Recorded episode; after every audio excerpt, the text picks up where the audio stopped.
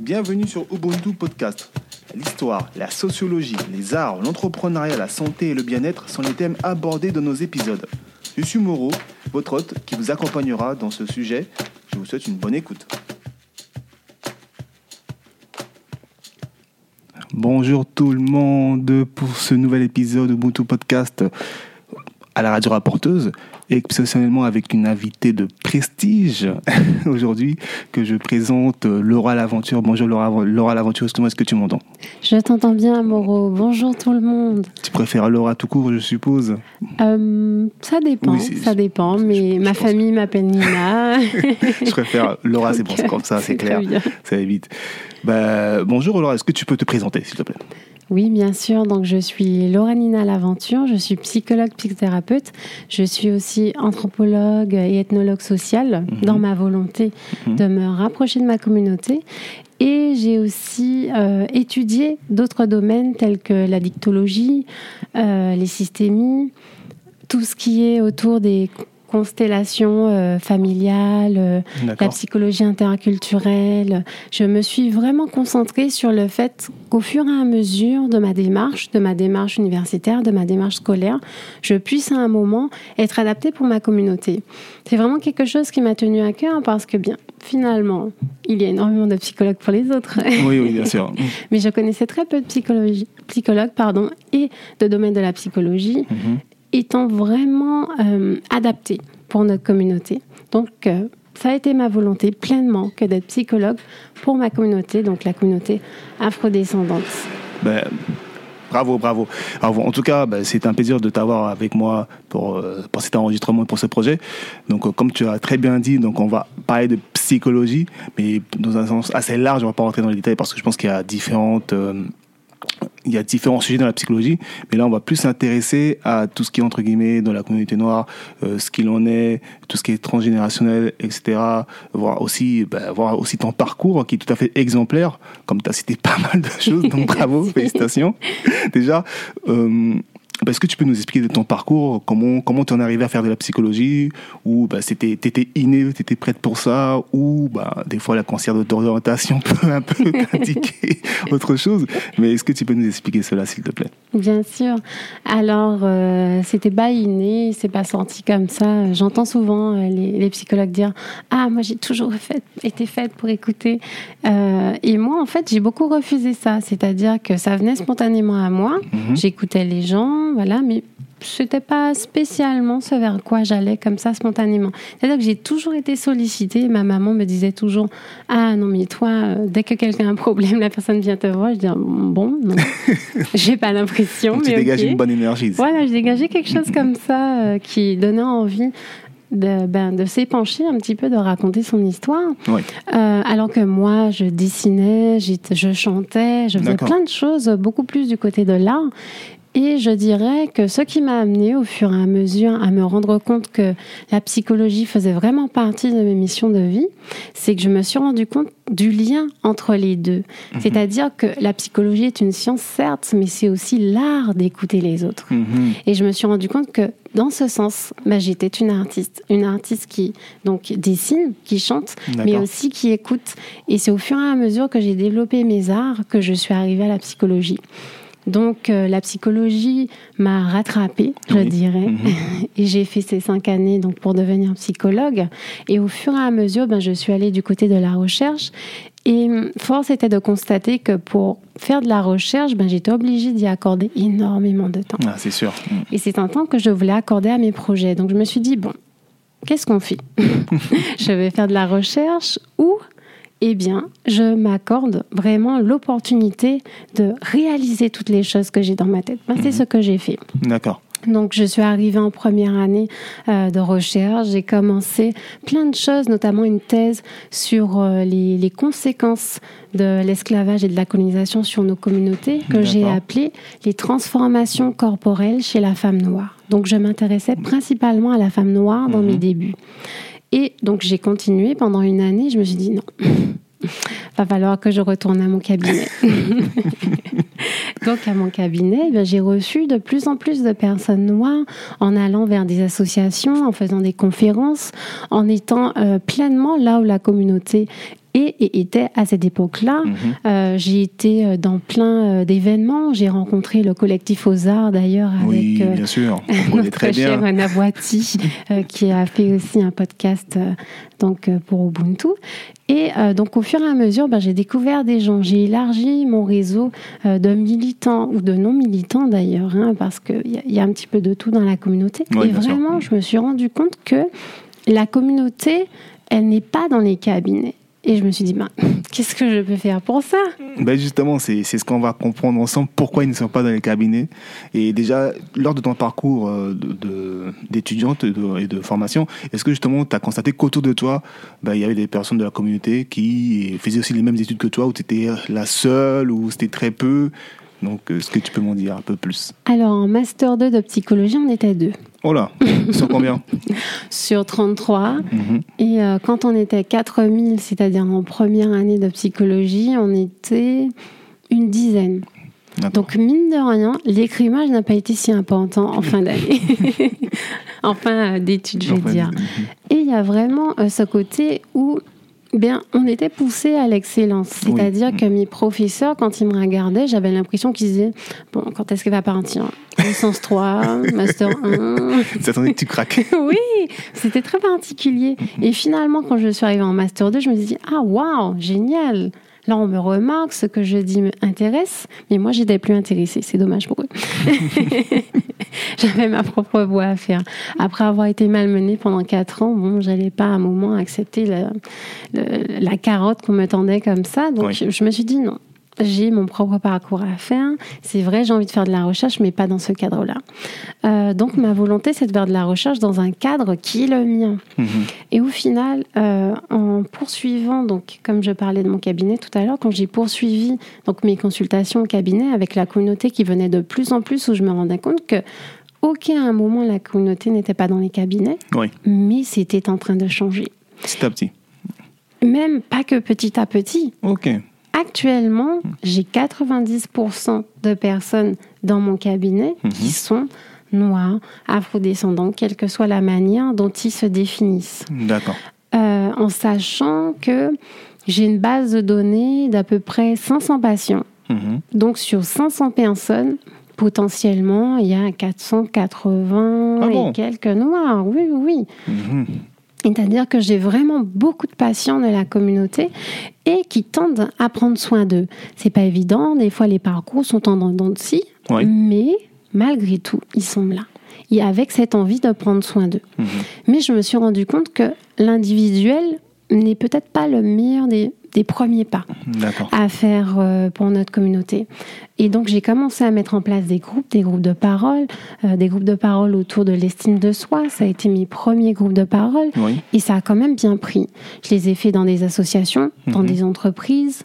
Euh, d'ailleurs, je travaille avec des entreprises, pas forcément de la communauté d'ailleurs. Donc s'il y a des entreprises de la communauté qui veulent psychologue, je suis là. ça me ferait plaisir d'inverser la tendance aussi de ce côté-là. Mhm. Donc il y a vraiment ce côté où bah, le collectif a quelque chose de suffisamment soutenant mhm. pour qu'on puisse y venir et déposer quelque chose de soi. Ça a été surprenant pour moi au début, mais avec du recul, c'est tout à fait normal. On a vraiment cette habitude quand on regarde notre histoire, l'histoire de notre communauté. Mhm. Euh, on ne fonctionne pas seul. Tout comme on peut dire qu'un enfant, on l'élève avec un village, eh bien, le psychisme aussi est soutenu par un village. Exactement. Donc, mettre des groupes, euh, des manières de faire sororité ou fraternité ou même des groupes mixtes, eh bien c'est vraiment finalement ce qui me semble être intéressant, opportun pour prendre soin euh, de notre santé mentale. Donc c'est ce que j'ai commencé à mettre. Et puis au final, je me suis dit, c'est bizarre, il y a des gens qui viennent à mon cabinet et puis en fait, ils vont pas, ils vont bien au bout d'une séance, mhm. ils reviennent, ils reviennent au même pas. je me dis mais qu'est-ce qui se passe? Qu'est-ce qu'il y a chez eux ou dans leur travail? Qu'est-ce qui se passe? Et au final, je me suis rendu compte qu'une psychologue, c'est déjà un grand pas. C'est-à-dire mhm. qu'on se débrouille pour avoir un psychisme à un, niveau, un, minimum sain mhm. et un niveau euh, d'estime de soi suffisamment important, euh, suffisamment d'amour pour soi. Mais quand on a tout ça, et qu'on rentre dans une famille bien complètement déphasée, euh, qu'on a euh, des parents qui mettent la pression, qu'on a un travail, travail qui ne nous plaît pas, quand on a tout ça, mais qu'est-ce qu'on fait? Donc je pense qu'il y a vraiment la nécessité d'avoir un consortium de professionnels qui puissent s'occuper de chacun. Et c'est comme ça que Maïna est née. Donc Maïna... Justement, on va arriver à Maïna, comme ça tu pourras nous présenter ce que c'est. on va pas aller trop vite là-dessus. Merci. En, tout cas, bah, franchement, tu as un parcours tout à fait exemplaire. Moi, je te l'ai déjà dit euh, au téléphone et plusieurs fois. Félicitations, bravo. Je pense que tu es, un exemple pardon, à suivre. C'est très, très important. Moi, de, de, même de, que ton parcours soit connu afin que des jeunes qui s'intéressent à la psychologie, qui puissent aller jusqu'au bout des études, comprendre, parce qu'on a vraiment besoin de, ces métiers-là. Mm. Donc, euh, comme tu as dit, tout ce que tu, tout ce que tu fais, tout ce que, tous les parcours que tu organises, les gens qui viennent te voir, etc. Donc, c'est presque devenu ta petite famille en fait. vrai. Bien sûr, il y a le secret professionnel qui est respecté. Voilà. Toujours, toujours même s'ils se reconnaissent des fois, ils me disent Ah, ben tiens, vous n'avez pas dit mon nom, mais j'ai compris que c'était moi. Ou alors à l'époque où j'ai eu l'occasion de faire de la télé, euh, j'avais une. Ah, vous ne savez pas la télé? Ah oui, si, si, si. Ah, ben, non, mais multi-casquette. toujours. Toujours, c'était euh, aux alentours de 2017. D'accord. Fin 2016, début 2017. J'ai eu l'occasion de faire des émissions avec OM5 Télévision. Mhm. Bon, entre-temps, OM5 a été racheté euh, par euh, un frère que je salue, d'ailleurs, s'il nous entend, le frère Amobé du Business. Ah oui, oui, je connais, on connaît Tu connais aussi. Ben oui, ben oui on connaît. Moi, tu connais tout le monde. et vraiment, ah, ils ont fait de très très belles choses. Et heureusement qu'ils ont racheté cette télé parce que c'était complètement en train de couler. Donc vraiment, ce frère a une capacité à savoir saisir les opportunités. C'est vraiment génial. Et en tout cas, à l'époque, c'était pas encore Amobé qui était euh, le, propriétaire d'OM5. Mhm. En tout cas, le monsieur de l'époque avec qui j'ai pu faire une émission qui s'appelait Ma vie, mon histoire. D'accord. Je ne sais pas trop où est-ce que c'est passé, tous ces épisodes-là, mais peut-être qu'on peut retrouver ça. Et en plus, on faisait exprès de faire des thématiques fortes et extrêmement présentes dans notre communauté, comme tout ce qui est suicide, euh, les viols, donc vraiment des thématiques voilà, hein, très fortes, mais en même temps nécessaires euh, de, de crever l'abcès sur ces types de, de problématiques. Mhm. Euh, et puis sortir des tabous aussi, parce qu'il y a vraiment ce côté, par exemple, pour les victimes de viol, où on interpellait sur le fait qu'il ne faut pas rester seul. Et en parlant de groupe, euh, il est tout à fait possible de faire un groupe autour des victimes de violences, quelles qu'elles soient, euh, sexuelles, physiques, peu importe.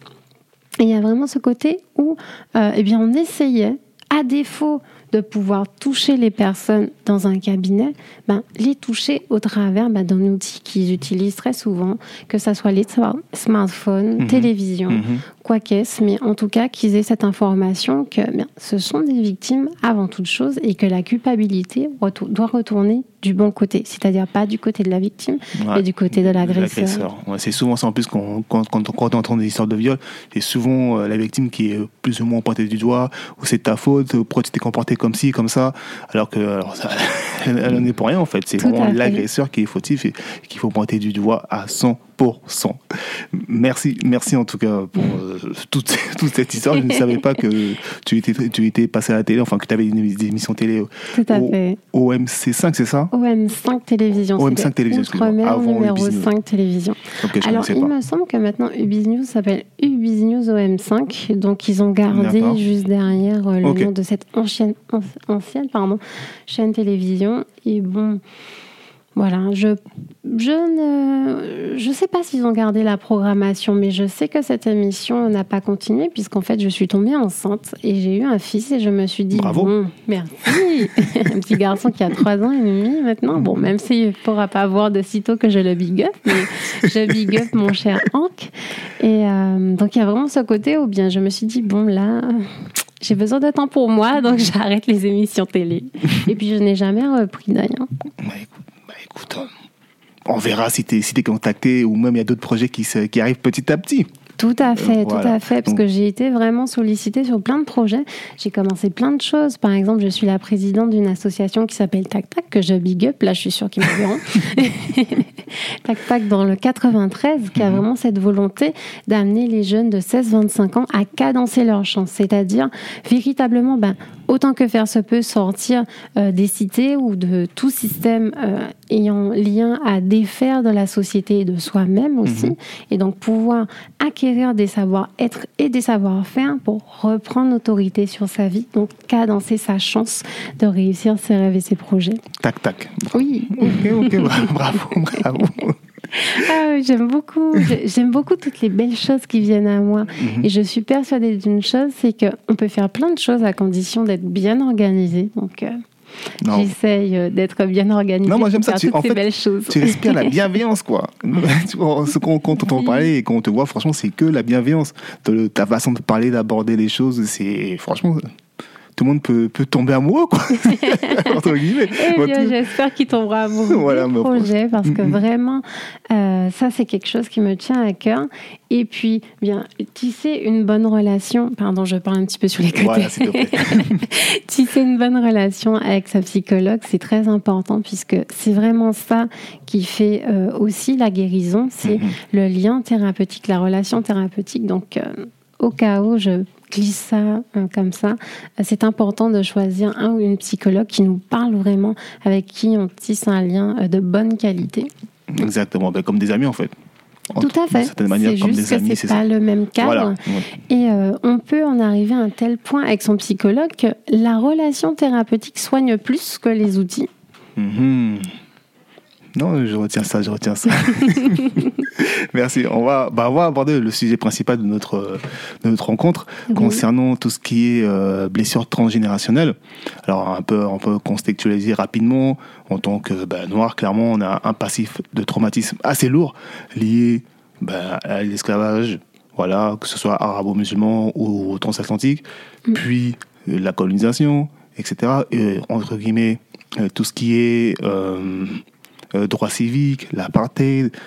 Bref, voilà. Et aujourd'hui, on voit encore aujourd'hui certaines violences que, que, que les pardon, que, les Noirs subissent, voilà, à travers ben, récemment le cas George Floyd, etc. Tout ce qui est tout ce qui est émotion qu'on transmet, voilà, plus ou moins, et que l'on voit à travers les médias.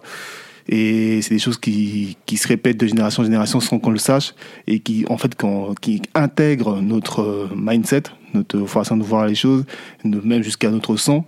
Et du coup, c'est des choses qui sont, d'après des, études, peuvent, peuvent se transmettre, peuvent se transmettre de génération en génération, tu vois. Et par l'ADN. Voilà. Et du coup, mm. je voudrais savoir ton avis là-dessus, très important. En tant que psychologue, spécialiste, est-ce que tu peux m'en dire peu, s'il te plaît?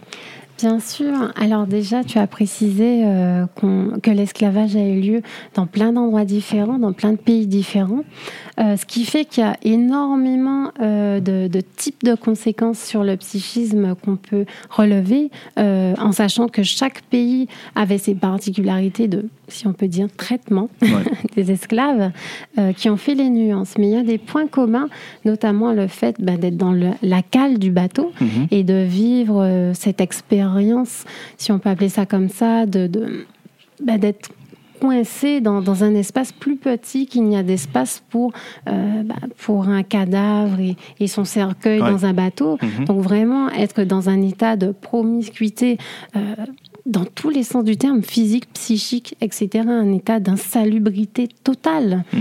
qui bien affecte pleinement l'image que l'on a de soi et l'amour qu'on a de soi. Et après, alors là, la vente euh, dans, cette espèce de marché humain euh, qui amène la personne bien à se sentir chosifiée. Tout cela euh, ce sont, enfin, ça fait partie des points communs qu'on peut relever de tous ces types d'esclavage. Euh, d'ailleurs, euh, pour ceux qui ont envie d'avoir l'image avec le son, vous pouvez regarder le film 12 Years a Slave, qui est un film extrêmement poignant où on peut mm-hmm. voir la réalité de, l'esclavage à travers ce, ce type de film-là. Il y a vraiment ce côté où l'estime de soi est diminuer à un point tel qu'on pourrait presque dire qu'on en est au point zéro. On est au-delà. Même dans le négatif, là, c'est plus zéro, là, c'est le négatif. Ah oui, complètement. Et euh, d'ailleurs, le code noir qui encadrait euh, l'esclavage a vraiment ce côté où l'esclave a un statut de biens meubles. C'est dire à quel point on est déshumanisé. On n'est même plus dans la chaîne des êtres humains, ni même des animaux. Mhm. On est un bien meuble. D'ailleurs, euh, il me semble que c'est Richard, euh, Charles, pardon, Charles Richet qui disait que l'homme noir n'a même pas fait aussi bien que le singe. C'est pour dire comment on était considéré. Hmm. Tout cela a eu un impact extrêmement fort sur l'estime que l'on avait de nous et euh, l'amour qu'on avait pour nous-mêmes. On en est arrivé à un point où euh, on ne pouvait plus se reconnaître hmm. en étant face à soi. Imaginez-vous à quoi pouvait ressembler un esclave qui sort de la cale d'un bateau. On est obligé de les laver avant de les présenter à l'avant, tellement ils étaient impossibles à sentir ou à regarder. Donc là, on passe au bain forcé. C'est pas un bain que vous prenez vous-même, évidemment. Mhm. Donc c'est un bain forcé, un bain qu'on vous impose. Donc violence euh, faite au corps. Donc les corps étaient marqués, le psychisme était marqué. Et finalement, créer des traumas. Mhm. en sachant que le trauma a vraiment ce côté étranger à soi. Et là, c'est le corps, le psychisme, l'être qui devient étranger à soi. Donc, comment ne pas, bien, au fur et à mesure de tout cela, découvrir la haine de soi Parce que là, je parle de la cale et de l'expérience de la vente. Mais le fouet était présent à tous les instants mhm. de l'esclavage et de la colonisation. Donc il y a vraiment ce côté où euh, les corps sont marqués au fer rouge, littéralement. Le psychisme l'est tout autant. Et donc on parle de traumatisme répété et incessant.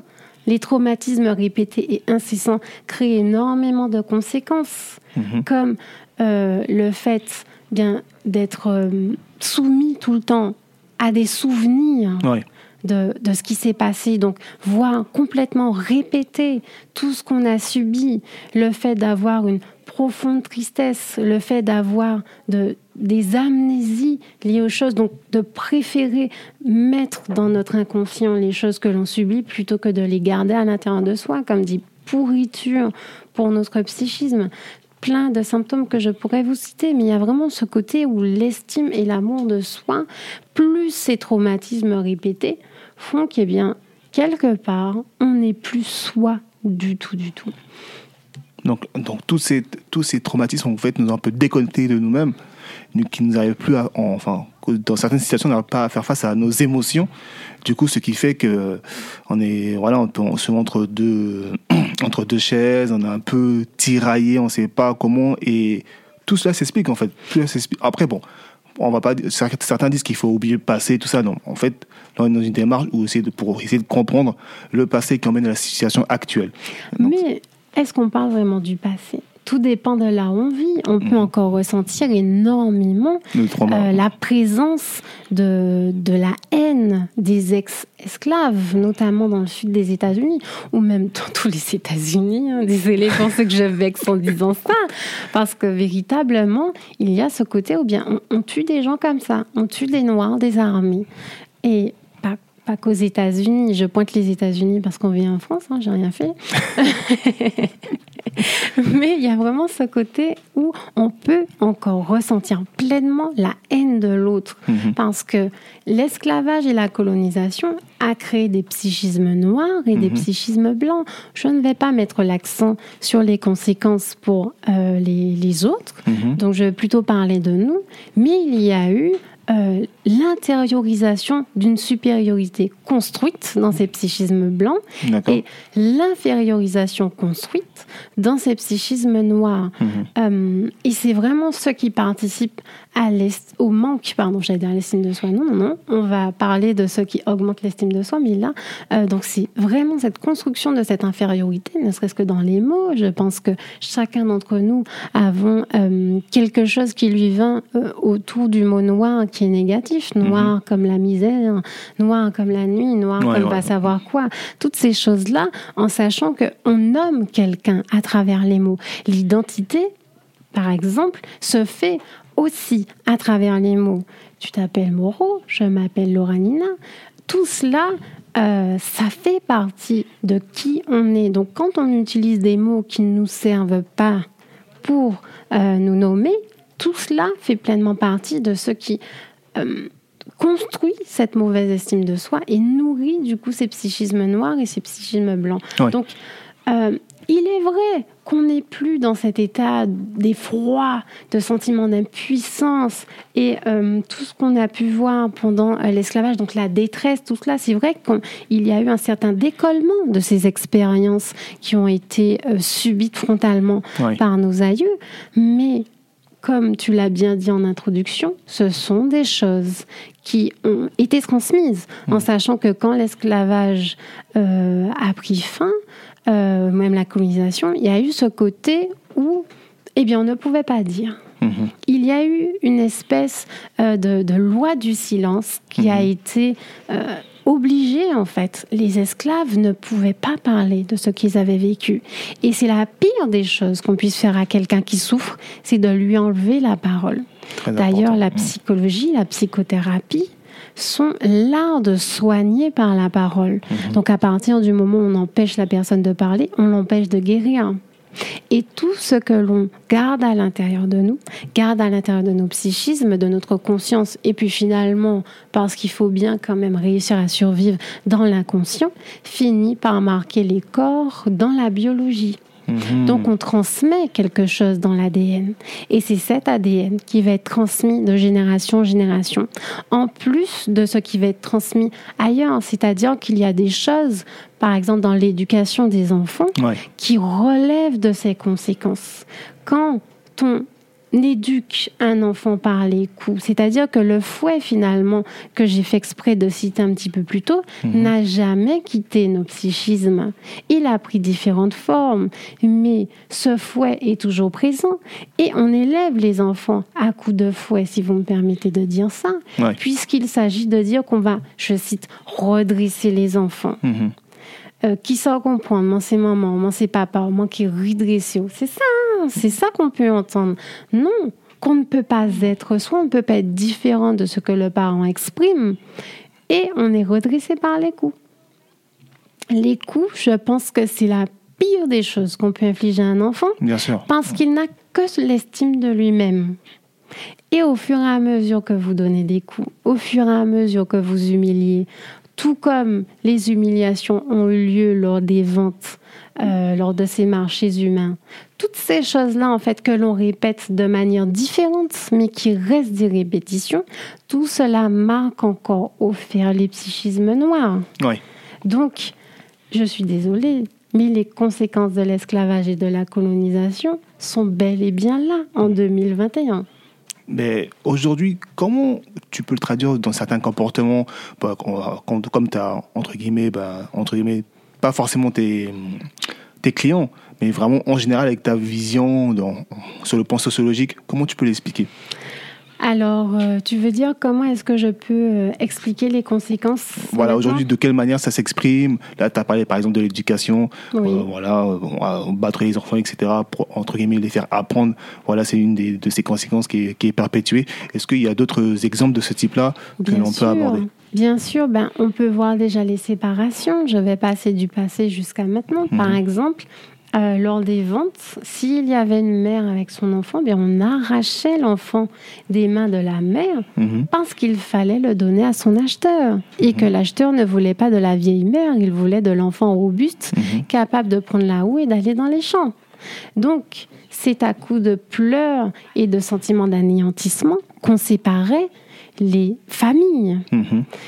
Et tout cela marque profondément nos psychismes. Et on voit toutes les autres séparations qui ont été mises en place. Les gens du Nord n'étaient pas avec les gens du Sud. Les gens euh, de, tels critères n'étaient pas avec les autres. C'est-à-dire qu'il y a eu des créations de motifs de séparation pour être mm-hmm. sûr de bien diviser. Et ces séparations, on les voit encore sous bien d'autres manières. Mm-hmm. Par exemple, Bien, je vous invite à aller en Martinique. Désolée, je suis martiniquaise, je n'ai rien contre les Martiniquais. Je, suis plus précisément africaine de la Martinique, donc j'ai rien du tout contre les Martiniquais, mais vous allez à Sainte-Marie, c'est-à-dire dans le nord, ou vous allez à Petit Bout dans le sud, il est très peu probable qu'il y ait des femmes du nord avec les hommes du Sud ou inversement. D'accord. Parce qu'en fait, on ne se fréquente pas entre gens du Nord ou gens du Sud. Parce qu'on sait inversement que chacun est soit trop sauvage, soit trop ceci, hmm. soit trop cela, parce qu'il y a eu bien des représentations apprises et donc acquises sur l'autre qui est soi. Et euh, ça commençait euh, au tout début, par exemple, quand euh, l'esclave arrivait sur la plantation et qu'on devait lui apprendre les règles, eh bien, ce n'est pas n'importe qui qui lui donnait les coups c'est son co-esclave. Exactement. Donc mm. on apprenait à se détester entre nous avec ce genre de choses. Sauf que la séparation euh, était construite puisque cet esclave qui donnait les coups savait très bien que si les coups qu'il donnait n'étaient pas assez forts ni assez convaincants, il mm-hmm. serait lui-même puni. Donc avait-il le choix? Mais ça, il n'en savait rien. L'autre qui se faisait fouetter, tout ce qu'il voyait, c'est que c'était son compatriote qui le fouettait. Ou alors on arrachait les hommes de la maison. Ça, ça, je pense que ça va vous faire penser à quelques exemples euh, dans nos communautés où les hommes sont arrachés des maisons, entre mhm. guillemets. Mhm.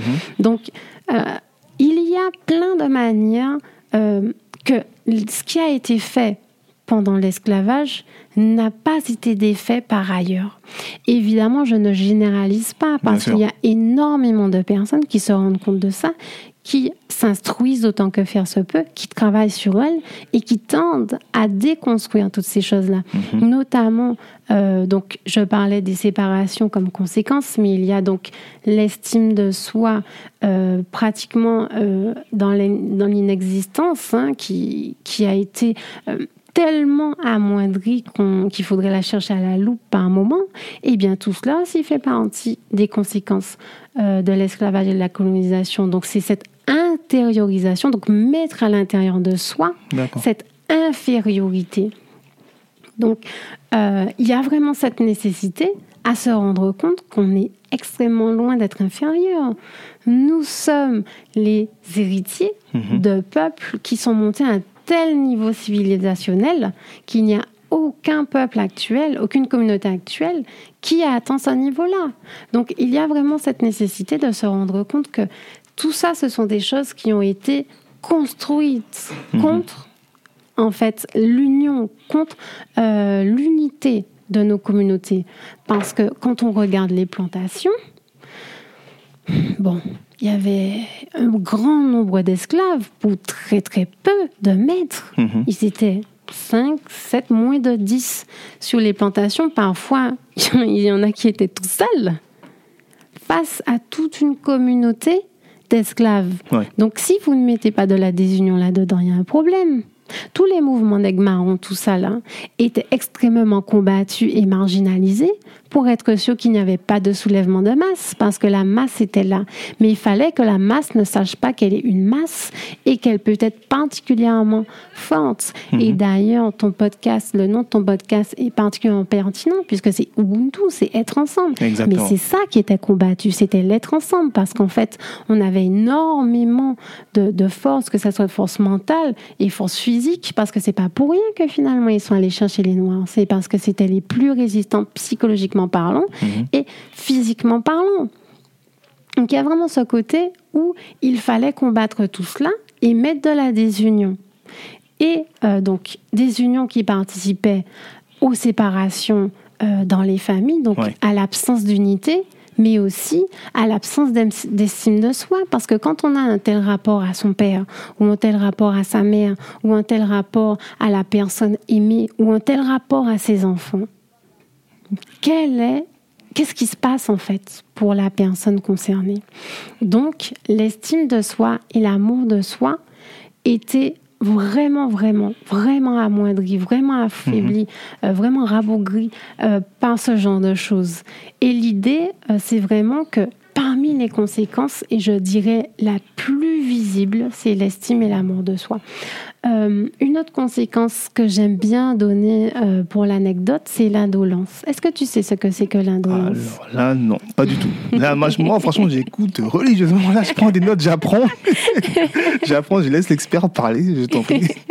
L'indolence, tu sais, c'est ce positionnement un peu, je m'en foutiste, excusez-moi, mhm. mais je, voilà, c'est vraiment pour qu'on puisse comprendre ce truc, parce que tu vois, toi, tu es en face de moi, tu peux comprendre, mais vraiment affaissé comme ça, euh, presque rien à faire de la vie, où on a vraiment l'impression que la personne, elle est, voilà. On ah, pourrait, adolescence, ok, ok, je vois, je vois. c'est aucun lien? Non, pas du tout? Non, pas du tout. Non, non. Même si les adolescents peuvent être indolents. Mais c'est vraiment ce comportement très, voilà, euh, mou, euh, ce positionnement. Oui, tout, tout ce qu'on pourrait mettre autour de cela. Vraiment, ce comportement, on a l'impression que la personne, il pourrait lui arriver quoi que ce soit. elle n'en aurait rien à faire. Alors là, alors là, on est en plein dedans, mais bon, c'est autre chose. 2020. oui, alors si vous connaissez quelqu'un qui ressemble à ce profil-là, sachez que ça fait aussi partie des conséquences de l'esclavage et de la colonisation. Parce qu'en fait, euh, quand on a vécu autant de traumatismes, il y a plein de manières de s'en défaire, si on peut dire ça comme ça, ou en tout cas d'essayer euh, de s'en sortir avec. Mhm. Et parmi ces manières-là, il y a vraiment ce côté, bien, on devient euh, bah, apathique, sans vraiment d'émotion. Euh, voilà, mais vraiment, ce, truc indolent-là, mais vraiment, voilà, les émotions sont lissées, euh, les réactions sont lissées, vraiment très... Parce qu'en fait, le traumatisme en soi, c'est une chose tellement difficile à accueillir à l'intérieur de soi mhm. qu'on met ça loin derrière soi. Sauf que ça a un coût psychique, en fait. Et ce coup psychique, c'est vraiment celui que l'on peut voir dans tout ce qui est stress post-traumatique. Donc avec ce positionnement aussi d'indolent, euh, vraiment, euh, on devient étranger à soi, on devient mm. hors de la réalité. on a vraiment ce côté très marqué euh, par rapport à l'inconscient, comme je disais, euh, je parlais d'amnésie un petit peu plus tôt, euh, donc avec vraiment ce côté où l'inconscient prend le relais mhm. des possibilités de guérison, il reste à l'intérieur du conscient vraiment cette chose très très défaite de soi. On devient étranger à soi et évidemment, je précise bien euh, c'est pas, ce sont pas des fatalités. Hein. Oui, oui, oui, bien ce ne sont pas du tout des mhm. fatalités, mais ce sont des choses qui sont présentes. Euh, ça me fait beaucoup penser quand j'étais euh, en Martinique, mhm. à côté de mon lycée, il y avait une bande de jeunes, au cas où ils se reconnaissent, on est ensemble. Et ben, vraiment, ils étaient tout le temps posés là. Et une fois, je me rappelle, j'ai demandé à ma maman, mais qu'est-ce qu'ils font dans la vie? Bon, je ne vous donnerai pas la réponse de ma maman, mmh. c'est interdit au moins de 18 ans. Mmh. Mais vraiment, il y a ce côté où ces jeunes me font vraiment penser à ce positionnement indolent où on hérite de quelque chose de tellement difficile à supporter, et bien qu'on en porte déjà le poids. Mmh. Et c'est vraiment ça le positionnement, euh, ce positionnement indolent, c'est vraiment souffrir du poids des traumatismes à accueillir à l'intérieur de soi. Euh, donc, c'est ce que je vois comme euh, grande conséquence, mhm. évidemment, comme je précisais un petit peu plus tôt. Euh, tous les pays n'ont pas mis en place l'esclavage de la même manière. Donc, mhm. il y a d'autres conséquences qu'on pourrait voir. Il y a des conséquences aussi pour les populations non noires. Mais euh, en ce qui nous concerne, il y a vraiment ce côté où l'intériorisation d'une infériorité, qui d'ailleurs euh, fait le lien avec ton podcast sur le colorisme, mhm. puisque le colorisme fait partie des choses qui... De ces conséquences de cette catégorie de conséquences, c'est-à-dire l'intériorisation d'une infériorité avec du coup cette hiérarchie du plus clair, hein, donc avec cette idée euh, de supérieur, de plus valable, etc. Et plus noir, bon, voilà, tout ce qu'on tout ce qu'on connaît déjà. Ben justement, alors j'avais fait mes petites recherches, hein, oui. et j'étais tombé sur ce que, euh, enfin, c'est que des, des, des, chercheurs appellent le gène Eve et la mitochondrie. Tout à fait. Voilà. Donc, ils, ils expliquent que ce gène se retrouve euh, en grande majorité chez la femme, ce qui veut dire que ce gène regroupe tout ce qui est, euh, on va dire, caractéristique des personnes, émotions, sur ce, genre de, choses-là. Ce qui veut dire que, entre guillemets, que la femme, en tant que, en tant que future mère, d'accord, euh, transmet plus facilement ce gène-là, on va dire. Donc, euh, c'est ce que j'ai cru comprendre dans ces, dans ces recherches-là. Donc du coup, ça m'a un peu interpellé. Et quand je vois effectivement euh, comment la femme est exposée quotidiennement, les violences qu'elle subit, les viols, les agressions, etc., la surexposition euh, qu'on peut voir à la télé, etc., l'hypersexualisation, toutes ces choses-là, en fait, je me dis, mais qu'est-ce qui se passe, quoi? Qu'est-ce qui se passe? Mais clairement, c'est expliqué scientifiquement comment cela se transmet et pourquoi la femme est souvent visée. Donc, euh, du coup, je me dis, mais on est où? On est où? Est-ce que ces, ces recherches te parlent? Ça te dit quelque chose? Oui, bien sûr. Alors, euh, en sachant que la femme a toujours été considérée comme un pilier de la famille dans nos communautés, euh, puisque je précise, hein, si ça choque quelqu'un, n'hésitez pas à mettre un commentaire dans le podcast et je répondrai.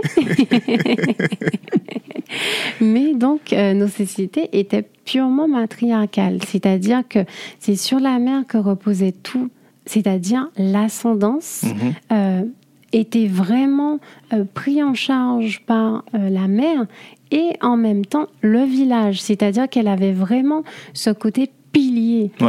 Et bien, du coup, si on s'attaque à la mère, qu'est-ce qui se passe? C'est comme dans une maison. Vous enlevez le pilier et il Tout se tombe. passe quelque chose. Ben oui, tout tombe. Par contre, je précise que la mère soit un pilier ne veut pas dire qu'elle fait tout, parce qu'il y a euh, ce côté euh, de femme potopi- potomitan. Je sais pas si ça dit quelque Oui, chose. oui, je connais très bien. Voilà. Donc la mère qui fait le rôle du père, de l'oncle, non, de, de- non, de non, tout, voilà, voilà. Donc euh, la mère super héroïne qui bah, peut cacher des choses où ne ça va pas, puisque mine de rien, porter autant de charges seule Mhm. et sans soutien, c'était pas du tout ce que faisaient les mamans de l'époque. hein. Pas sûr. du tout. Ouais, parce que les femmes étaient le pilier. C'est vrai que j'ai dit la mère, mais c'est peut-être les mères qu'il faut dire, Mhm. parce qu'il y avait toutes les générations. La mère, les sœurs, les cousines, les grands-mères, les arrière-grands-mères pour les plus robustes, etc. Mhm. Donc il y avait euh, tout un clan de femmes qui s'occupaient du village. Mhm. Hum, Donc on ne parle pas d'une mère isolée, donc il faut juste faire le- la différence avec euh, les femmes potomitans. Euh, Mais il y a vraiment ce côté où c'est à l'intérieur de la mère qu'on trouvait euh, tout- tous les soutiens. Euh, et encore, euh, mon mari me fait souvent la réflexion que quand, euh, bien, quand ça ne va pas, quand quelqu'un ne va pas bien, il n'appelle pas papa, il dit maman. Mhm. Donc il y a vraiment plein de, plein de liens qu'on peut faire comme ça avec ce, ce soutien que, que vient euh, mettre la femme dans, dans, dans la communauté noire notamment, et pas que. Euh, pourquoi je parle de la femme ainsi? Parce que du coup, en ayant ben, séparé les familles, on sépare de la mère, on sépare euh, donc des possibilités d'avoir un psychisme plus ou moins sain, plus ou moins Mhm. bien construit, d'une identité qui est faite. D'ailleurs, je n'ai pas euh, pointé du doigt l'identité, mais quand je parlais d'estime de soi, je pointais aussi du doigt l'identité, Ouais, qui est une chose ouais. Mhm. extrêmement complexe et euh, qui se fait avec notre propre histoire, notre propre culture. Et je parlais du fait de, de la mise sous silence des esclaves, mais ça aussi, ça fait partie des choses euh, qui, qui causent des dommages à l'identité. C'est le fait de ne pas avoir accès à cette histoire dans quelque endroit que ce soit. Je Mhm. vous invite à regarder les programmes scolaires. Mais du coup, pour revenir à ce fameux gène, ben, il y a vraiment l'idée que les mères sont porteuses, du coup, soit euh, de ce qui nous construit, Oui. soit de ce qui peut faire autre chose. Donc, il y a vraiment cette idée que ben, la mère transmet quelque chose. Après, bon, je tiens à nuancer quand Mhm. même. euh, chaque recherche a la volonté de pouvoir être à un moment euh, réfutée. Bien sûr, bien sûr. Donc, euh, bon, à moins que tu aies vu des recherches qui réfutent cela, bon, je n'en connais pas. Si vous en connaissez, euh, chers auditeurs, n'hésitez pas à nous communiquer ça. Mais euh, j'invite quand même euh, à voir le cadre dans lequel a, a été faite cette étude. Mhm. Euh, voilà, donc c'est vraiment ça qui me questionne, c'est quelle est la volonté aussi euh, de pointer du doigt les femmes, encore une fois, Ouais. dans ce type de recherche. Mais en soi, socialement parlant, sociologiquement parlant, il y a cette assise du fait que la femme soit le pilier de bien des choses dans le psychisme et donc euh, ou de substitut maternel, donc je parlais des cousines, etc. Mhm. Le père aussi, euh, des fois, Bien peut sûr. être substitut euh, maternel dans la mesure où bien ça, ça dépend de comment la famille est construite.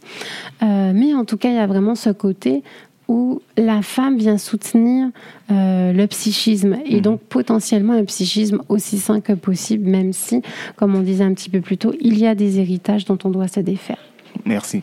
Merci pour cette réponse très importante. Après, voilà, bon, c'est des recherches que j'ai fait plus sur Internet, hein, mais après, je suis pas même chercheur.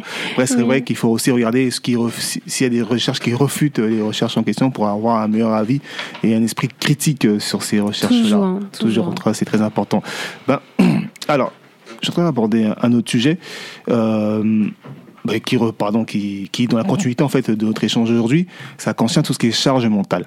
Oui. C'est-à-dire que souvent, enfin souvent, ça fait euh, oui, oui, souvent, souvent, depuis quelques années, j'entends souvent cette expression-là qui revient charge mentale, charge mentale, euh, liée à notre environnement, surtout. Ça peut être le travail, ça peut être la pression familiale, ça peut être euh, les amis, etc. Et, et on associe cela, en fait, il y a côté charge mentale et côté toxique. C'est-à-dire qu'il y a la toxicité, je sais pas, d'une personne dans sa vie qui, qui influe sur la charge mentale, qui fait qu'on se sent pas bien, euh, que la dépression arrive, et surtout actuellement avec la, période de, de confinement, coronavirus, couvre-feu, c'est compliqué d'aller mieux, faut dire la vérité. C'est compliqué de s'épanouir correctement dans cet environnement. Et, vous, en tant que psychologue, quel est votre avis par rapport euh, à ces questions-là, charge mentale, environnement et bien sûr toxicité de, notre environnement aussi? Eh bien, comme je disais un petit peu plus tôt, il y a vraiment cette nécessité de se rendre compte que il peut y avoir plein de choses à l'extérieur, mais c'est euh, l'occasion de révéler des choses à l'intérieur de nous. Mais je reprends. Cette euh, phrase, je vais la noter. Hein. Avec joie. Euh, donc, la situation de confinement, de couvre-feu nous enlève des libertés, c'est évident. Et ça a beaucoup d'impact sur les psychismes, surtout euh, du fait que ça vient potentialiser des choses qui sont en latence. C'est pour ça que je parlais de ce qu'il y a à l'intérieur de soi. Mhm. Hum, donc des personnes qui avaient déjà un terrain sensible à la dépression, par exemple, sont devenues pleinement dépressifs pendant euh, le premier confinement notamment, où ça a aggravé les symptômes pour certains. Hum, et puis bon, il faut dire que le port du masque, ça n'aide pas, puisqu'on a besoin de respirer, donc ça potentialise des maladies physiques. Euh, donc il y a vraiment un cadre extrêmement anxiogène, dépressiogène, euh, vraiment favorable en fait pour toutes ces choses que normalement bien on ne recherche pas. Mhm. Euh, donc moi ce que ce que je peux dire dans ce cadre-là, c'est qu'on on peut pleinement subir ces couvre-feux, ce confinement, puisque là, on enregistre le jour du reconfinement, donc, euh, il y a vraiment ce côté où on a vraiment euh, plein de conditions qui sont défavorables à notre psychisme. Mais c'est à chacun de pouvoir faire au mieux pour prendre soin de lui. Par exemple, comment... Euh, ben, je vais te poser la question, j'allais dire vous, mais tu es en face de moi. Donc, comment est-ce que toi, tu peux faire pour que, bien, au quotidien, mm-hmm. tu puisses avoir euh, un certain sentiment de liberté et sentir que tu agis malgré tout ça à partir de ce que tu veux et non pas à partir de ce que la société t'impose. Évidemment, puisqu'on est sous les coups de la loi, en respectant la loi, bien sûr, mais malgré tout, vivre des choses qui sont favorables pour toi, pour ton psychisme. Alors moi, de mon côté, je lis beaucoup. Mhm. je, lis beaucoup, euh, je me documente beaucoup. Euh, j'ai le projet de podcast sur lequel aussi je passe beaucoup de temps dessus. Oui. Très important. Euh, bon, après, euh, comme tu as dit, on est dans le cadre là, donc il faut la respecter. Je n'ai pas peur de le dire que des fois, effectivement, bah, je me permets d'aller voir des amis, clairement. Je, me, je vais rencontrer les gens, revoir des amis, échanger, discuter, comme au bon vieux temps, même si le temps est limité aujourd'hui. Mais en tout cas, je profite comme si c'était, comme si le confinement n'existait pas en fait. Hmm. Voilà. Parce que justement, il y a cette nécessité de se défaire de, de ces entraves-là, ces entraves à la vie sociale. Exactement. Parce que, mine de rien, on parle de besoins primaires sociaux qui sont mhm. entravés. Parmi les besoins primaires sociaux, il y a le fait d'être entendu, donc que l'information rentre dans l'oreille de quelqu'un, d'être écouté, et donc que quelqu'un entendre, traite et répondre de manière adaptée et qu'on ait une conversation riche, qui soit utile, constructive, qui nous fasse rire, qui nous donne de la joie. Ah, j'ai oublié de préciser le sport aussi, très important. Très important, oui. Et euh, parmi ces besoins premiers sociaux, il y a le fait d'avoir une place qui nous semble juste dans un groupe auquel on se sent appartenir. Mhm. Mais comment respecter ces trois besoins-là si on voit plus personne? Ah là, c'est compliqué. Mais oui, donc nous avons besoin d'avoir un minimum de lien humain. Euh, certains euh, respectent, euh, par exemple, les, conditions sanitaires en se voyant en distanciel, mais c'est pas interdit de se voir véritablement. Mhm. On peut se voir, même si c'est pour des temps limités, mais garder ce côté humain. Et puis, ben, tu parlais de charge mentale. Moi, ce que j'ai compris dans ce que tu appelles charge mentale, c'est vraiment le côté où ça pèse sur le mental, euh, le, tout, tout, ce qui se passe. Donc, oui, donc il faut en fait enlever un peu de ce poids. Il y a plein de choses qu'on peut faire, notamment le fait donc, de faire du sport, comme tu disais. Il y a aussi la relaxation, parce que véritablement, quand on revient sur la base, c'est-à-dire la respiration, mhm. quand plus rien ne se passe dans notre corps ou à l'extérieur, la respiration est toujours là, assure toujours euh, notre vie. Donc revenir à la respiration à la base, c'est pouvoir se concentrer sur soi et faire s'éteindre un petit peu quelques instants les angoisses, les peurs, le stress environnant, euh, toutes ces choses qui ne sont pas favorables pour nous. Donc, se relaxer, en sachant que je précise, se relaxer, c'est pas mystérieux. Hein. je peux même vous apprendre en 10 secondes ce que c'est. Se relaxer, c'est vraiment se concentrer sur sa respiration. Et donc, inspirer profondément une fois, bloquer. Expirer profondément une fois, bloquer. Ça fait quatre temps. Inspiration, bloquer. Expiration, bloquer. Et tout de suite, continuer, enchaîner et vraiment prendre le temps de respirer comme ça, de se concentrer sur sa respiration et puis ne pas focaliser sur les pensées qui viennent et euh, s'y accrocher en se disant mais tiens, j'essaie de me relaxer, pourquoi ça vient? Non, non, non, non, non. Vraiment avoir ce positionnement d'observateur. Un petit peu comme quelqu'un qui viendrait sur le bord de la route observer les voitures passer. Et les voitures, ce sont les pensées. Donc juste les observer avec bienveillance et continuer la respiration. Pourquoi je donne cet exercice-là? Parce que c'est vraiment nécessaire qu'on puisse revenir à des temps de bien-être mhm. liés à soi. Donc il y a la nécessité du collectif dont je parlais parce que nous sommes des êtres particulièrement sociaux mais aussi prendre encore plus soin de soi. Je dis souvent à mes patients, prenez une heure par jour pour vous. Tout le monde me regarde avec des grands yeux. mais une heure sur 24 heures, c'est rien. On passe 8 heures derrière des écrans pour ceux qui font du télétravail ou sur place pour ceux qui sont sur place, même si je crois que c'est fini tout ça là. Mais en tout cas, on passe 8 heures dans un travail. Pourquoi on ne peut pas accorder une heure pour soi? Et je vois bien les gens venir qui disent Ah oui, mais que la vie de famille, moi aussi j'ai une vie de famille. Hmm. mais je prends une heure pour moi. Il faut, il faut, c'est très important. Et oui, il faut une heure minimum pour la famille, une heure minimum pour le couple, une heure minimum pour soi. Ça fait 3 heures sur 24 heures. Il reste 21 heures pour faire autre chose. Ça devrait aller quand même. Sans compter le sommeil. mais c'est vraiment la base. C'est-à-dire qu'une heure pour soi, ça peut être de la lecture, comme tu disais, du sport, de la relaxation, la prière, quel que soit le type de prière pour ceux qui prient, la méditation, mhm. toutes ces choses qui vous font du bien. Et on parlait d'estime de soi euh, amoindrie. Et eh bien justement, le temps qu'on prend pour soi, c'est un temps qui nourrit cette estime de soi. Mhm. Donc, euh, pouvoir mettre en place des rituels de bien-être, c'est ça aussi qui peut permettre de pleinement sortir de cette charge mentale-là. Et tu parlais aussi d'influence de personnes. Oui. En sachant que la situation du Covid n'a absolument pas changé certaines choses, c'est qu'il y a des personnes qui sont particulièrement associables. Donc il faut savoir aussi qui vous fréquentez, qui est-ce que vous écoutez et qui est-ce que vous fréquentez. Il y a des types de personnes, ça représente environ 20% de la population mondiale, qui le font plus ou moins consciemment et qui ne sont pas euh, bons à fréquenter, on va dire ça comme ça, qui sont des oiseaux de mauvais augure, qui vont avoir à cœur de vous rapporter les mauvaises nouvelles, qui vont être plutôt dans des groupes destructifs que des groupes constructifs, qui auront une tendance à amoindrir ce que vous faites ou à vous décourager, mhm. etc.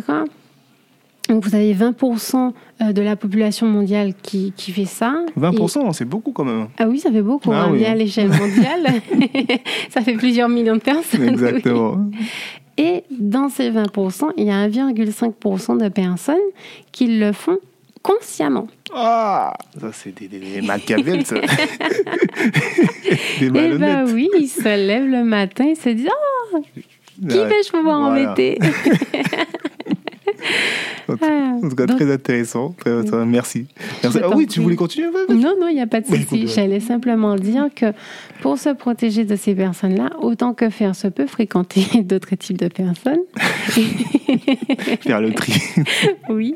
Et si vous ne pouvez pas faire le tri, parce que ça peut être un parent, la famille ou quoi que ce soit, apprenez à vous protéger.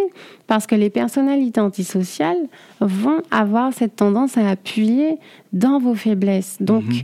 connaissez-vous parfaitement et apprenez à vous donner de l'amour, être bienveillant envers vous. Par exemple, euh, pour prendre quelque chose qui est souvent cité dans nos communautés, si vous êtes particulièrement colérique, apprenez à comprendre quelles sont les sources de colère, qu'est-ce qui vous rend colérique et à avoir la bienveillance envers vous-même. Parce qu'en mhm. vérité, quelqu'un qui va bien, c'est pas quelqu'un qui est lissé, qui est euh, juste dans la joie. D'ailleurs, c'est une pathologie, ça la dit en passant. Même si euh, Bouddha et tout ça, ils étaient à un autre niveau. Donc c'est vrai, il y avait autre chose encore. Voilà, ça c'est la paix intérieure, donc mhm. pas juste une joie lissée comme ça, un peu euphorie et en continu. Euh, mais il y a vraiment ce côté où quelqu'un qui va bien, en tout cas autre que, que les personnes qui ont atteint un tel niveau de spiritualité, euh, aller bien, c'est pouvoir vivre tout le panel d'émotions et pouvoir s'en défaire, pouvoir mettre en place des stratégies mhm. qui font que bien on peut s'en détacher très facilement. Donc si par exemple vous ressentez un lissage de vos émotions ou une tristesse en continu ou une tristesse en arrière-plan euh, au quotidien, là, il faut en parler. Mais euh, il y a vraiment ce côté où, pour se protéger des personnes dont l'influence n'est pas positive pour vous, il faut que vous soyez la personne dont l'influence est qui est la plus présente puisque vous vivez avec vous-même tout le temps. Donc il faut que votre influence soit suffisamment constructive pour vous et que votre dialogue intérieur soit suffisamment positif pour vous et constructif pour vous pour compenser ce genre de personnes-là quand vous avez à les fréquenter. Parce que ça peut être un patron aussi, un mhm. collègue. Voilà, il y a des situations dans lesquelles il est difficile de se défaire de ce type de personnalité.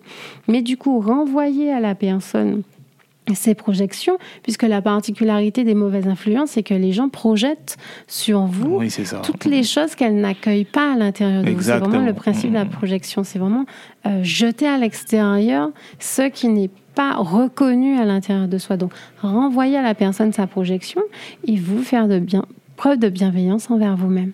Excellent, excellent. En tout cas, moi, je suis conquis. Franchement, vous avez détaillé votre, enfin, votre savoir aux yeux, du, aux yeux de tout le monde. Franchement, ça a fait plaisir. En je vous remercie vraiment.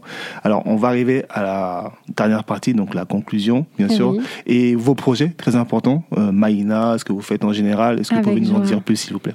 Bien sûr. Alors, euh, Maïna rejoint tout ça. C'est-à-dire que Maïna, je précise, qui veut dire en langue bassa les savoirs. Mhm. Maïna, c'est le répertoire des savoirs afrodescendants. Donc Maïna a à cœur de répertorier tous les professionnels experts des savoirs afrodescendants, en tout cas dans sa première mission. Maïna a énormément d'autres missions, mais c'est vraiment cette mission-là que j'aimerais mettre en avant. Parce qu'en effet, il y a euh, cette euh, envie de donner un panel de choix plus large. C'est-à-dire qu'il y a énormément de sites qui référencent euh, d'autres personnes. Et l'idée, c'est vraiment de référencer les professionnels experts des savoirs afrodescendants. Je précise cette, je dirais, ce, cette prudence langagière, hein, parce que légalement parlant, il y a des choses qu'on ne peut pas dire. Oui, oui. on s'est compris, on s'est compris, compris. Mais en tout cas, il y a cette volonté de vraiment pouvoir visibiliser nos savoirs afrodescendants, que ce soit des savoirs modernes ou des savoirs traditionnels. Donc, d'ailleurs, la plateforme sortira extrêmement rapidement, mhm. puisque dès le mois d'avril, elle sera fonctionnelle pour pouvoir accueillir tous les professionnels qui ont envie de faire partie de l'aventure, de faire partie de, de, ce concept qui Oui. Est-ce que, tu peux rapidement lister le type de, de professionnel? Il y aura des naturopathes, par exemple. À fait. Alors, Maïna touche les huit domaines de vie, c'est-à-dire qu'il y a vraiment cette idée d'apporter, comme je le disais un petit peu plus tôt, euh, le fait que on soigne que la tête ou qu'une jambe mhm. ou qu'un enfant, c'est pas suffisant. Mhm. Il faut soigner de manière globale, de manière holistique. Donc Maïna apporte des solutions sur les huit domaines de vie, que ce soit la maison, la famille, le travail, la psychologie, le médical, les médecines ancestrales. Il y a vraiment cette volonté d'apporter des solutions de manière globale. Et au fur et à mesure, finalement, arriver à un moment où la personne puisse sortir des mots MAX du quotidien et vivre ce qu'elle désire vraiment, vivre ce pourquoi elle est là, finalement, mhm. et qu'elle puisse pleinement contribuer au monde. En sachant que Maïna a vraiment cette volonté euh, de prendre la personne telle qu'elle est. Donc le premier pas possible chez Maïna, c'est bah, de prendre l'information. C'est pour ça qu'on a commencé sur les réseaux sociaux, par les lives, par ah les événements, mhm. et à l'époque les afterwork, mais... ah, j'ai pas connu les afterwork, mais bon... Ah bah, c'était quand on pouvait se voir en vrai et qu'on pouvait être plus de six. Le premier événement d'ailleurs qu'on a fait, c'était les assises du bien-être qu'on a ah, répété. ça, vu ça. Tout à fait, mais on l'a répété en digital en début d'année 2021. Euh, Là, on, le premier premier événement, c'était le 21 décembre 2019. Euh, oui, ça y est, mhm. déjà 2019. Et donc, euh, il y avait vraiment cette volonté de réunir tous les professionnels de la santé dans un endroit, les professionnels du bien-être et de la santé dans un endroit, donc pour voir pleinement euh, avoir des professionnels qui vous qui vous prennent en charge sur tous ces aspects-là de la santé, la santé globale. Oui, très bien, merci. Et euh, ben, du coup, comment on peut vous contacter si jamais on souhaite avoir des consultations ou des conseils? Est-ce qu'il y a peut-être une permanence ou voilà, quelque chose qui est mis en place par rapport bah, à tout ça. C'est intéressant que tu parles de ça parce qu'en effet, là, on est en train de mettre en place une permanence physique mhm. pour recevoir euh, toute personne qui en a envie et des permanences euh, téléphoniques. Euh, donc ça arrivera très très rapidement, mais en attendant, ce qui existe déjà, c'est bien là la possibilité d'aller sur les réseaux sociaux, par exemple de Maïna, donc ça s'écrit M-A-Y-I-N-A, et mhm. sur les réseaux sociaux, c'est maïna.fr. YouTube, c'est Maïna Paris. Et euh, en ce qui me concerne, donc là, je vais changer mes réseaux sociaux. Euh, puisqu'avant c'était Laura-du-8, l'aventure-du-8 psy, ça fait super long. et j'ai réussi à récupérer l'aventure, euh, puisque là j'ai refondé mes réseaux sociaux et je suis en train de déposer tout cela, donc euh, l'aventure tout court, donc le nom de mon cabinet, ça devient mon nom de famille. Ce choix a été fait parce qu'en fait, euh, bah, à une époque, on n'avait pas euh, toutes ces choses-là, c'était le, nom de famille qui était le pilier de la personne. Et puis au fur et à mesure que je me connais de mieux en mieux, eh bien, je me rends compte à quel point je porte bien euh, ce nom de famille, puisque même si on m'a fait plein de plaisanteries à une époque que je prenais mal, mais c'est tellement... oui, mais c'est tellement vrai, ma vie est une vraie aventure, je vis plein de choses mhm. et, c'est vraiment génial parce que j'ai plein d'opportunités euh, à découvrir et à saisir. Et euh, Maïna est une véritable aventure parce qu'en fait, ça a commencé en 2015, ça mhm. date pas je ne sais quand. Ça date vraiment de 2015. Et euh, j'ai eu l'occasion euh, de combiner plein d'idées que j'avais, 15 idées plus précisément, pour faire de Maïna ce que c'est. Donc vraiment ce répertoire des afrodescendants et euh, ce lieu où chacun peut venir tel qu'il est, prendre des informations, trouver des professionnels qui lui ressemblent, trouver des manières de se soigner qui lui ressemblent. Il y aura même l'occasion de faire un bilan euh, sur Maïna, des occasions pour les professionnels d'être référencés, mais aussi de diffuser euh, leurs médias vidéo, audio, d'avoir un agenda euh, adapté pour leurs professions, puisqu'il y aura trois agendas différents sur la plateforme. Donc pour tous les professionnels euh, qu'on a recensés, on a créé des, des adaptations pour ces professionnels-là, une prise de notes. Il y aura énormément d'outils en fait pour que les professionnels qu'on a sélectionnés selon une charte qualité, une mhm. charte d'excellence, je dirais même, puissent être la meilleure version d'eux-mêmes. D'ailleurs, je précise qu'on a déjà commencé à montrer les quelques professionnels qu'on va euh, mettre en avant. À travers les lives À travers les lives, tout mhm. à fait. À travers les ateliers aussi. Mhm. Il y a des ateliers de cuisine qui arrivent. Ah des ateliers, oui, tout à fait. Mhm. Des ateliers autour euh, du magnétisme et des énergies. Euh, là, il y a un atelier de naturopathie qui est fait par Béatrice Olucci tous les derniers jeudis de chaque mois. Donc, je ne précise pas de date au cas où. Je ne sais pas quand est-ce qu'on va diffuser le podcast. Dans tous les cas, je pense qu'on a toutes les informations sur vos réseaux. Oui. Donc, on pourra voir clairement les dates enfin, être au courant, quoi. Tout pour à fait. y participer et assister à, tous ces ateliers. Tout à fait. Donc, euh, quels que soient les réseaux, maïna, m a y i et puis pour moi, Laura l'Aventure. J'ai la chance, même s'il y a plein de Laura l'Aventure sur les réseaux, il n'y a qu'une seule qui est psy. Donc...